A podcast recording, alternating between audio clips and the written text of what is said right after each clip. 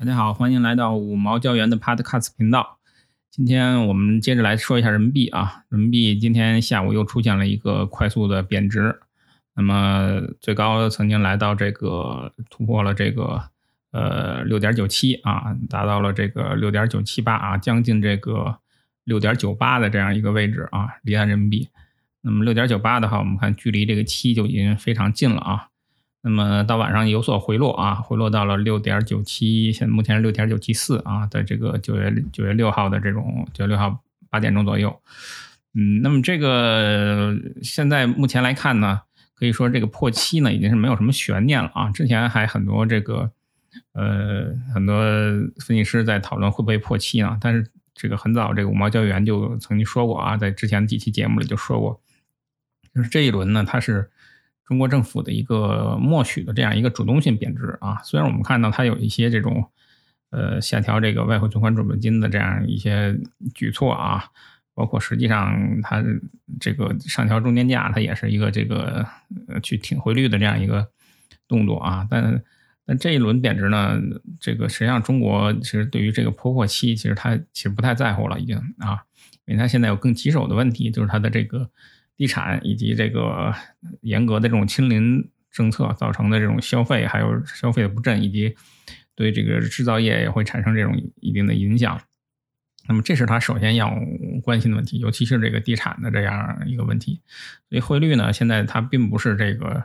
呃中国中央政府以及这个中国央行现在最首要关心的这样一个一个事情啊啊，甚至说这个破了七，然后。再往上再走走一点是吧？这个目前五毛五毛交元看到可能是七点二左右啊，七点二或者七点三左右。其实这都是这个央行可以接受的啊，或者是中国政府可以接受的。因为我们看到现在，呃，就是我们如果我们去看服务业的这样一个贸易的这种，之前是逆差嘛，那么最近这几年基本上就就全部都没了，就是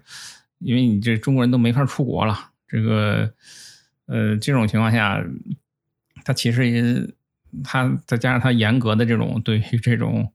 呃，一个是就是中国人肉身出国啊，现在其实非常难啊，经常就被在机场就被扣下。另外一个呢，对于这种钱的管制也是，呃，越来越严啊，所以他其实不太担心这种资本外流的这这种这种事情，他最多也就是外资卖卖人民币债券是吧？这个沪港通。那规模都其实很小的，所以我们看这个人民币真正的这个，呃，它决定它的这个汇率走向的呢，它是它是这个贸易项目啊，贸易贸易项目。呃，我们看这个今今年整个一年啊，回顾一下人民币的这种汇率波动，它基本上它大部分时间都是非常强的啊，就是如果你按月线来看，大部分时间都是非常强。那唯独就是四月跟八月，就这两个月啊，整个的这个。呃，人民币对美元啊，今年这个嗯贬值了百分之九点多，就但是光四月和八月这两个月加起来就贬了将近百分之七，也就是说这个百分之九点多的这个这个贬值幅度里面，有大概这个百分之七左右是四月跟八月，就是这两个月就是就是突击贬值的。那所以我们就要看看四月跟八月到底发生了什么事情啊？四月跟八月呢，它是。呃，分发生两个事情啊。四月就是上海的这个突然搞这么样一个封城啊，谁都没想到说上海这么大的城市可以封城。那上海呢，它这个不光是消费，它上海港是中国就是全世界最大的这样一个港口啊。上海港这一封，等于整个这种珠江这个长江三角洲的这个呃这个制造业就都哑火了啊。所以这个呢，就是影响了这个中国的这样一个出口。我们看到这个四月啊，这个当月中国的这个整个出口同比才增长了百分之三点九，那么这个增幅是二零二零年六月疫情以来的一个最低的这样一个数字。那么这个同时我们还看到这个呃，它的进口呢，就是进口也它是零增长，基本上是和去年持平。所以你看四月它还有一个五百一十亿美元的顺差，那这个顺差呢，它是一个衰退性顺差，就跟俄罗斯这个类似啊，就是。它该出口的东西它还能出口，但是它想买的东西很多买不到了。那中国这种它实际上是一个，就是怎么说呢？就是在嗯世界工厂呃，整个世界工厂是你说你说东亚是世界工厂是没问题，但中国不是世界工厂啊，中国只是世界工厂的一部分，它负责最终的这种终端的这样一个组装，那它还是要要从这个日韩台湾要，包括要从这个呃澳大利亚呀什么这个东南亚，它要进口原材料，要日韩要进口一些零部件。然后最终它在它的这个本土进行组装而已，所以这种情况下，它进口它的这个这个就是出现这种呃增速大幅下滑，其实就说明它制造业有问题啊，出问题了。因为因为它的这个企业这个要么是就是不能进口原材料了，要么就是不想进口原材料了，所以进口是观察中国经济的一个非常重要的一个一个指标。那我们然后再看八月呢？八月呢，虽然出口的数据不错啊，这个呃，现在因为现在还没出的，要到九月初才能出来这个数据。那预计是大概能增长个百分之十二左右吧。但是这个八月的这个贬值呢，它就是另外一个逻辑了啊。八月贬值，它第一是呃七月这个出了这个房这个中国这种呃呃断供啊，这个停贷啊，呃这样的这样一个事情。而且呢，出了这个事情以后啊，就是房地产暴雷以后呢，那七月二十九号中国中央政治局会议呢，他对下半年经济工作定调呢，他也基本上是一个躺平状态，他把这个房贷这个停贷这不动产这问题，他推给地方去解决了，地方他解决不了啊，它是个死循环嘛，因为地方的钱它就来自于卖地，你卖不出地就没有钱，你没有钱怎么救开发商？那如果开发商死了，还有没有人来拍地？那没有人拍地，他地方政府他又没钱了。就变成一个一个死循环了。